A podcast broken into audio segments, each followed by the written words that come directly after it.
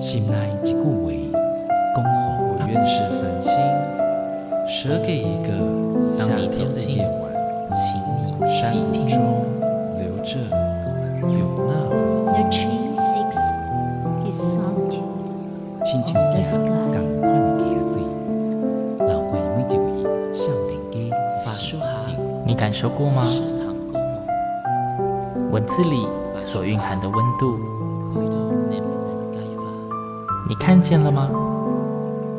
满音乐中所描绘的画面，现在，让我们一起听闻乐声响。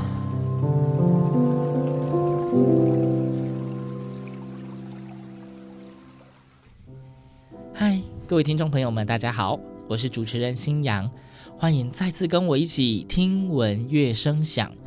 呃，听闻乐声响，随着今天这集节目的开播呢，其实也正式宣告听闻乐声响满一岁喽，一周年。之前在星洋觉得别具意义的第五十集啊，星洋邀请到我本人相当崇拜的来宾陈维斌老师哦，而今天这一集是满一周岁的重要时刻。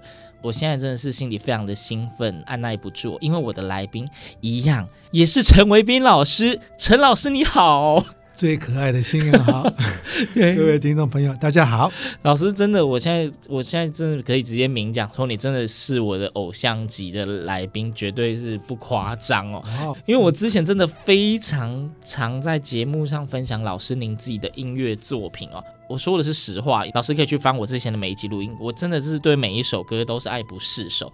而且那时候我一再的在节目里面提到说，老师相当的多产啊，每一首歌都有自己的特色，而且都不流于俗套。但是，哎，虽然说都有特色，但是都可以都有老师的那种个性在里面哦。但是我在查资料的时候，我有注意到说，哦老师您有一首作品，那是在美国出版的，而且好像是目前唯一一个。在美国出版的台语合唱曲，对不对？是的，这一首比较特别一点啊，对那个叫做《水面月影追兵鬼样》。对，而且那时候在网上我查到的时候，就是美国那边出版，它直接取名就写 “Floating Moon on the Water”。对，这个取名也是我取的，很 OK，就是很直观，但是用就是直接语言这样念起来，其实也是很顺，念起来也是感觉蛮有诗意的耶。嗯。其实在美国出版，因为我们是用罗马字拼音嘛，他们看不懂我们、哦、我们的汉字嘛。对，没错。所以罗马字拼音上面其实每一行歌词，上面另外有一行意思意义的哦，所以让他看到说唱的时候，他知道发音，然后至少知道说这一行字是，是在讲什么东西。哦，那因为我在听这一首歌曲的时候，我觉得它的歌词跟旋律超级美。哎，等一下，哎，我我调整一下，我应该说，老师您的作品旋律跟歌词都很美，这一首歌也不例外。但是呢，因为今天想说，请老师就也来跟我们好好的介绍这一首歌吧。老师可以跟我们提一下这首歌，您本身有要暗喻或是指什么东西吗？那以及是什么样的创作背景？其实我的歌就是每一首歌都有一个故事嘛，啊，对。那其实有人说不是故事，而每一首歌背后都有一个女生，真的吗？所以有时候我就不能太明讲。真的吗？哎，老师，等一下，针对这一句话。之前我介绍的专辑《大地之歌》里面有十八首歌，代表是十八个女生吗？我我不敢回答，怕师母会听吗？不过不过《大地之歌》不，因为大地毕竟是土地的歌了哦、嗯。但是像我们《流转时光》那个其实就是比较情歌比较多一点哦。就是在第五十集的时候讲的《流转时光》是比较情歌的部分。那那我们认真认真，哎，这一首那个《追名鬼呀》，它的故事又是什么？故事就是我不能讲的那一种啊，是认真的哦。哦呃、我我我，对不起，我以为老师您只是想要制造一点节目的效果。对，也不会，啊没也没有那么严重啊。嗯哼，不过就是它的主角月亮在台语的是一个非常容易使用的一个题材。没错，为什么我们台语讲月娘嘛？鬼牛，鬼牛嘛，就是一个很美丽的女生嘛。对，就是给温柔的印象。对，对，你不管是戏剧还是还是歌曲，反正女主角一定是最重要的。哎，对。那台湾台语的话，就是月亮，就女主角就已经在那边了，所以拿月亮来做题材，就是很容易让你使用到的一个题材。而且感觉就是，当你的歌曲里面讲到以月亮为题，或是唱到月亮的时候，大家通常就会开始有一个形象在那里。是的。那这一首歌为什么会在美国出版？这其实是美国的合唱协会的指挥，他在网上看到的哈，那、嗯、有人推荐给他，让他去看了以后就发现说，哎，这个歌他想要出版，所以他就请美国的合唱团来邀请我出版这一首歌哦，而且因为他是会长嘛，所以他他在他自用自己的名字就有一个系列，他是把这首歌放在他的系列。下面，嗯嗯嗯，然后出版的意义就在于说，它是在美国出版，所以它不需要经过我的，啊、嗯，就是想唱的人就自己去买，就可以去买，就可以唱。那我们在上网其实就可以看很多 Floating Moon on the Water 的合唱版，是可以找得到的，没错。那最重要一个版本其实是南加州的高中生的选拔合唱团。我在大概一周前，一两周前啊。对，就是有看到老师您在你的 FB 的粉丝专业有分享关于美国那边有合唱团，您那个时候就是有写到这个什么选拔的时候的曲目。是的，嗯，他们一年只有一场是选选选拔的合唱团出来演唱的音乐会，嗯，啊，就是在里面的曲目嘛。嗯，那这首歌其实我把常常把它拿出来做比喻，就是说台语的。语音的问题了，嗯，像台语的语音非常非常的重要。台湾台语语音它有八个音，音对，但是因为有两个是重复的，所以其实它是七个音。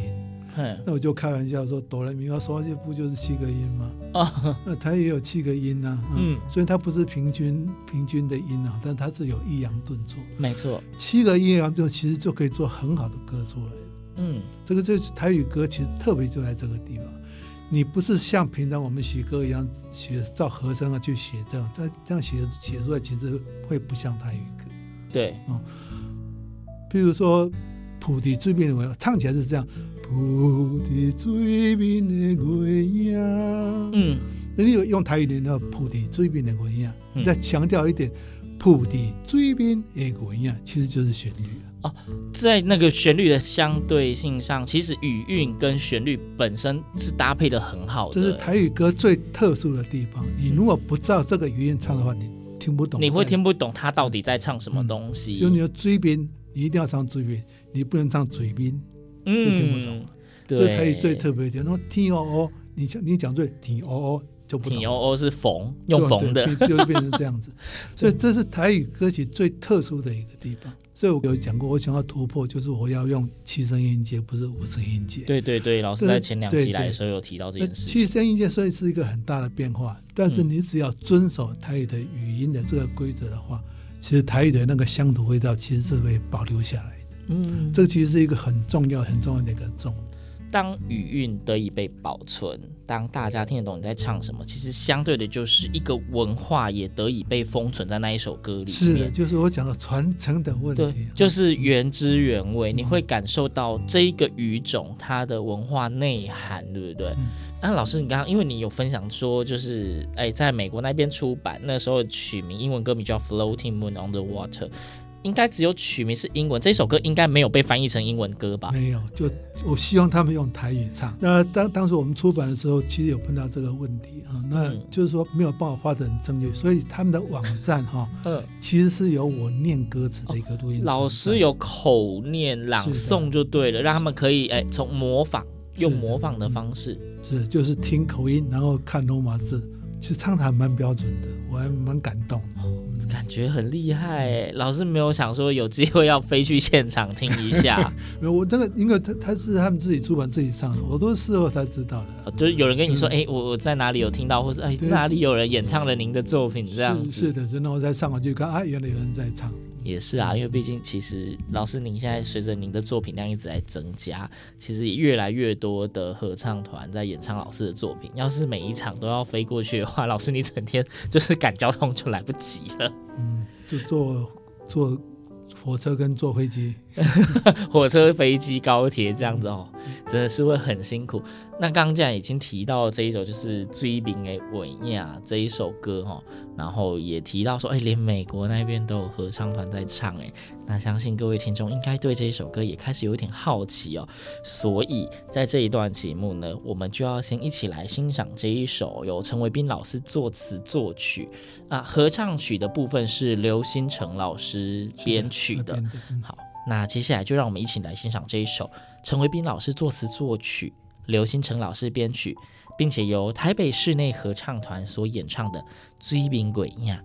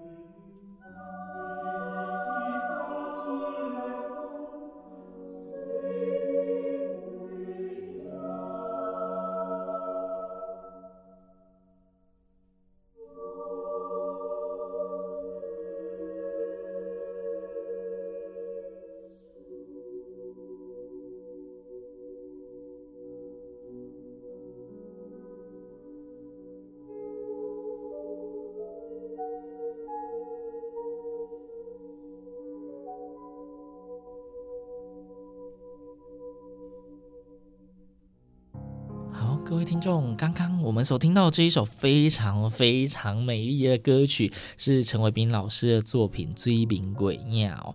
那今天既然星洋邀请到陈老师来到《听闻乐声响》的周年庆，有鉴于星洋之前一直跟听众们介绍《大地之歌》这张专辑哦，而今天作者本人竟然已经来到了现场，当然一定要聊一下。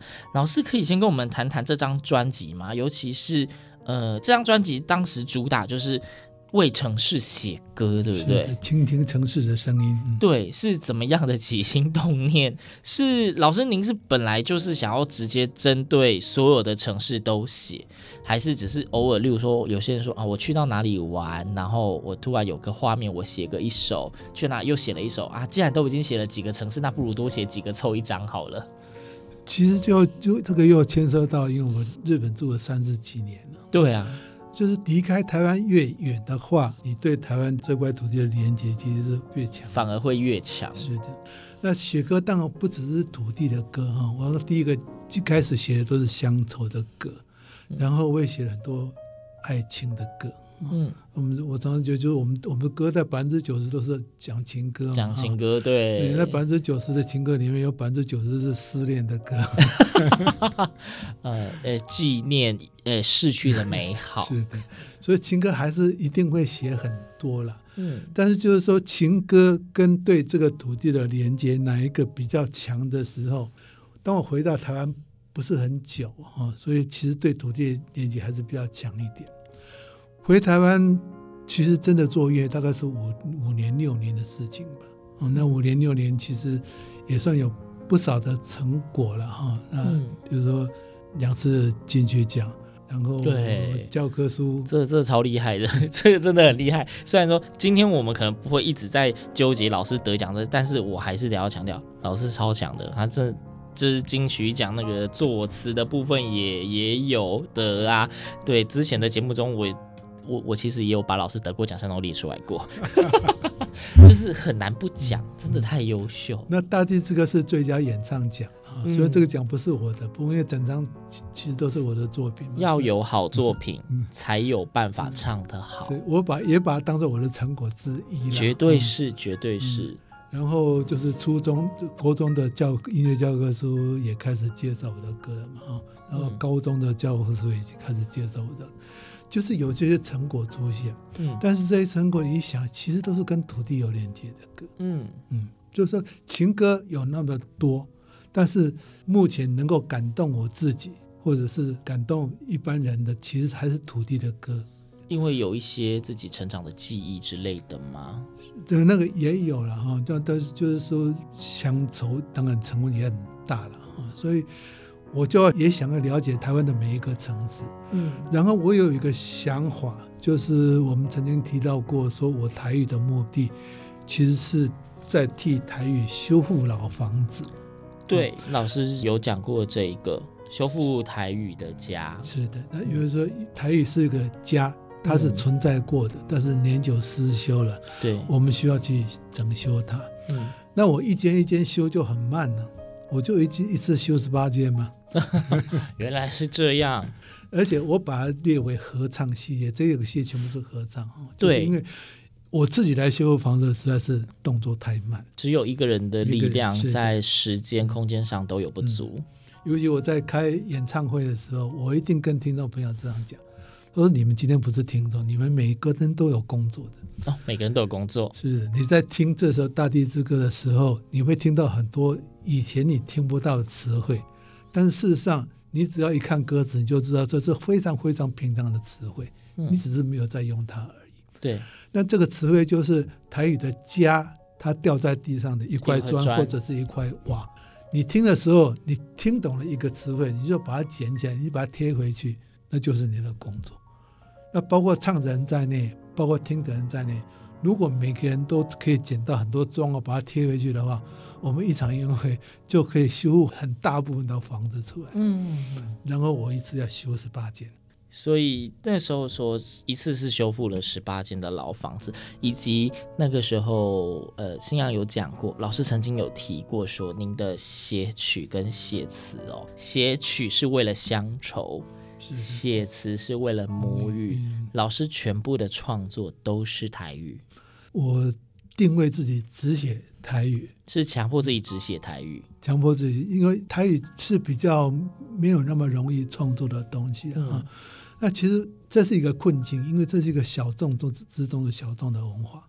如果是流行歌曲的话，还有很多市场存在。没错，艺术歌曲的话，可以你可以说几乎是没有市场的东西，就是它嗯它的商业价值其实并相对比较低，低的。没有那么显著了。那我们可以想说，如果说我是一个职业音乐家的话，我有办法利用我的时间，用我的岁月来写台语歌吗？其实是不太容易的啦。嗯，那也许就是因为这样子，所以台语所以才会才断层嘛。对，我们到现在其实开个音乐会，你要想听写写唱台语歌，想到还是望春风，哦就是对那个时候邓雨贤老师他的那一些我们所谓的经典啦，嗯。就是不管是在器乐的演奏，或者是人声的演唱方面，《四月望雨》这些绝对是经典作品，所以很容易被一再的拿出来唱。但是你就会发现，去哪里听到的那种 uncle 那种，一定就是大概从这些作品里面出来的。但是他们年纪都比我大，是，嗯，所以出现一点新歌也不奇怪嘛。哈，就算一年一首的话，总总应该出现个四五十首了吧？也不过分。对，是，但事实上没有出现嘛。我不是说我一个人做着，我希望的就是说大家一起来。嗯，嗯，也许就是说，哎，事事实上也是这样。我开始发表以后，你就发发现说，音乐很多台语歌就出现。嗯嗯，以前大概几乎是都是没有的，但是现在台语歌变成说，每一场音乐会可能就至少要出现个一两首新的歌曲。嗯，那我觉得这个其实就是我对我来讲，我觉得对我的工作，我觉得就是是最大的成果之一了。嗯，那我自己另外有一个比较好奇的是，像老师这一张《大地之歌》专辑，你为十八个城市写歌哦，但是呃，我觉得每一首曲子从发想到最后真正孵育完成，都是一个非常不容易的事情。老师怎么会对十八个城市都有这么多的画面跟想象，到可以写出一首歌？是纯粹就是凭空捏造，还是老师也是做了非常多的功课去考究一些风俗人文呢？这是我自己个人比较好奇的啦。其实我没有那么多花那么多时间去思考，因为我们我们想要的是美学，嗯一个很美的意识。那刚好我是医生嘛，有一点逻辑方逻辑思考方面的训练嘛。嗯，其实一首歌哈，大家都会想说哦，你怎么有那么多灵感？对啊，其实灵感在一首歌里面，那至少我的作品里面呢，它不会超过百分之五的。哦，真的吗？嗯，其他的百分之九十其实都是思考而来。嗯，就是你要怎么样把这百分之五百的灵感扩大成百分之百。嗯刚好前几天有人有有人问我，所以我就想一下，台北像是大地之歌什么台北台北的歌，嗯。都我就问朋友说，你台北有什么歌好写的？嗯，大家想来想去，大家都没有啊，台北有什么好写的？对，走到哪里都一样，啊。但你要写一个跟别的城市绝对不一样，这个东西绝对是只有台北的才才有的东西。就一你一听到这个主题，你就知道他就在一讲台北定就。是台北，对你一定要想出一个，所以这个这个其实也是思考来，并不是考证而来。嗯，那就很简单，就是我们一零一，我们每年都要去看烟火。对。嗯，其实我那时候看到这一首，在《大地之歌》里面收录《一零一放烟火》这一首歌，我其实蛮意外的，因为我想说，哎，老师您写说是为城市写歌，我们通常以这种讲法就觉得它是一个非常文雅优美，但是突然出现一零一这个建物当做主题的时候，我整个愣住，哎，怎么会？怎么这么直白？但是我讲内容给你听了，你就知道不是直白。嗯，哦，我就我第一个问题，一零一烟火这个是主办单位是谁？主办单位，主办单位主办单位不是台北市政府，天上的月亮。哎，月亮月娘 月娘给牛给牛是主办单位了，这这是他开他主办的了。哦，那他他想要办一场音乐会嘛？那又有灯光，灯光是从哪里来？灯光就是银河了，星星啊。哇这个画面联想太厉害了啦！我们需要一个音乐厅嘛？对音对，乐厅在哪里？整个台北市都是音乐厅。嗯，舞台在哪里？舞台在一零一。那就不一样了，这这个美学就出来了。嗯这个太厉害了，听到真的是会吓到哎、就是这样的联想，不是一般人可以直接想到的。我再度对老师的崇拜跟佩服度又上升了。也也不会，不会说我这个就是全部都是思考，这其实不是说去考证的问题的。嗯，对，因为上当听，当然就不是历史考究的问题，但是这绝对需要非常多的想象力。因为当老师您嘴里面讲出这些东西的时候，当你先讲说主办人是月娘的时候，或许我会先愣住。当你开始慢慢的一步一步推演逻辑，说哦，我需要音乐厅，我的灯光赛，开始比喻连接，就突然又觉得很自然。对，的确啊，如果你说月娘是主办单位，那哦，那那些一切都顺理成章哎，对，而且很有画面感，嗯，真的很美，所以。老师，您的脑袋装的东西真的是很特别，对，这不是一般人可以想到的。那因为我在前几集节目中介绍《大地之歌》的时候，我跟听众们讲说，我希望透过老师专辑里面的歌曲，带着大家去环岛。哎，去环游台湾，哦、对，因为刚好在疫情期间，大家不能出去玩，我们只好借由老师的作品，带大家去四处的走一走哦。那老师这张专辑里面的十八个城市呢，只有一个不在本岛哦，是的，离岛的。嗯、对，那一首歌歌名叫做《乘风破浪》，那。我想说，今天老师来到节目，那这一首最特别的、独立于台湾岛外澎湖的这一首歌，是不是可以让老师帮我们跟听众做个介绍？嗯，澎湖其实最特别的地方是在它的历史。嗯，你可以用澎湖做中心，你可以画一个十字。哦，那个这个十字的纵轴其实是从东亚、东南亚而来。马来西亚那一边，嗯，而来的哦，就是它可以顺着黑潮，船可以顺着很顺利的一直走走走走，就会碰到澎湖，嗯，那澎湖要以后，它又碰到一个横轴，这个横轴就是台湾跟中国大陆的连接，嗯，所以它这个刚好碰到这个十字架中间这一个点的话，它是可以变成说从东南亚跑到这边，然后它可以跟中国有贸易的连接。嗯，所以因为这样子，所以澎湖就变成一个很特殊的地方。你发现它的历史上，外华国人啊、葡萄牙人，大家都要占这个地方嘛，日本人也是占这个地方嘛，嗯，所以说它变成一个历史上跟中国来往一个非常重要的一个中据点。嗯，那从这个这个地方，我们就发现说，这些人其实都是从海上来的。所以为什么取名叫做乘风破浪？对澎湖这个岛来讲，船海这个是绝对离不开的。对，没错，而且他们左边、右边都是黑草，所以他其实是非常辛苦的。嗯，那这些澎湖的住民，他要突破这么多的辛苦的工作，然后又碰到整个大航海时代，他们都是会经过澎湖，嗯，然后他们又要负责说到中国的中距，你就知道说这个地方好小好小的一个地方，其实它是在历史上是非常非常重要的一个地方。嗯，那有我们有这么大的题目，其实就可以写出很好很好的歌出来了哈。嗯、那乘风破浪，其实刚开始有人就说：“哎，这个是台语吗？”对啊，直接讲“乘风破浪”这四个字，我我真的想不到台语哎。嗯，但是我又又回到我讲的我的台语的理论，你不知道是台语，但是你听过一次“呃行风破浪”，然后你看到这是“乘风破浪”，嗯，第二次你就知道了啊。哦，其实这个就是说我在写台语歌一个很大的目的嘛啊，嗯，就是说把很多其实你可以使用的词汇。但是只是你没有再用而已，你能够把能够把它找回来，那就是我们刚刚讲到的一块砖一块瓦，没错，就就加上去了。嗯，对哇，这因为刚刚老师您讲到那个关于澎湖它的那个历史，而且说到它其实有非常丰富，它是一个很大的题材。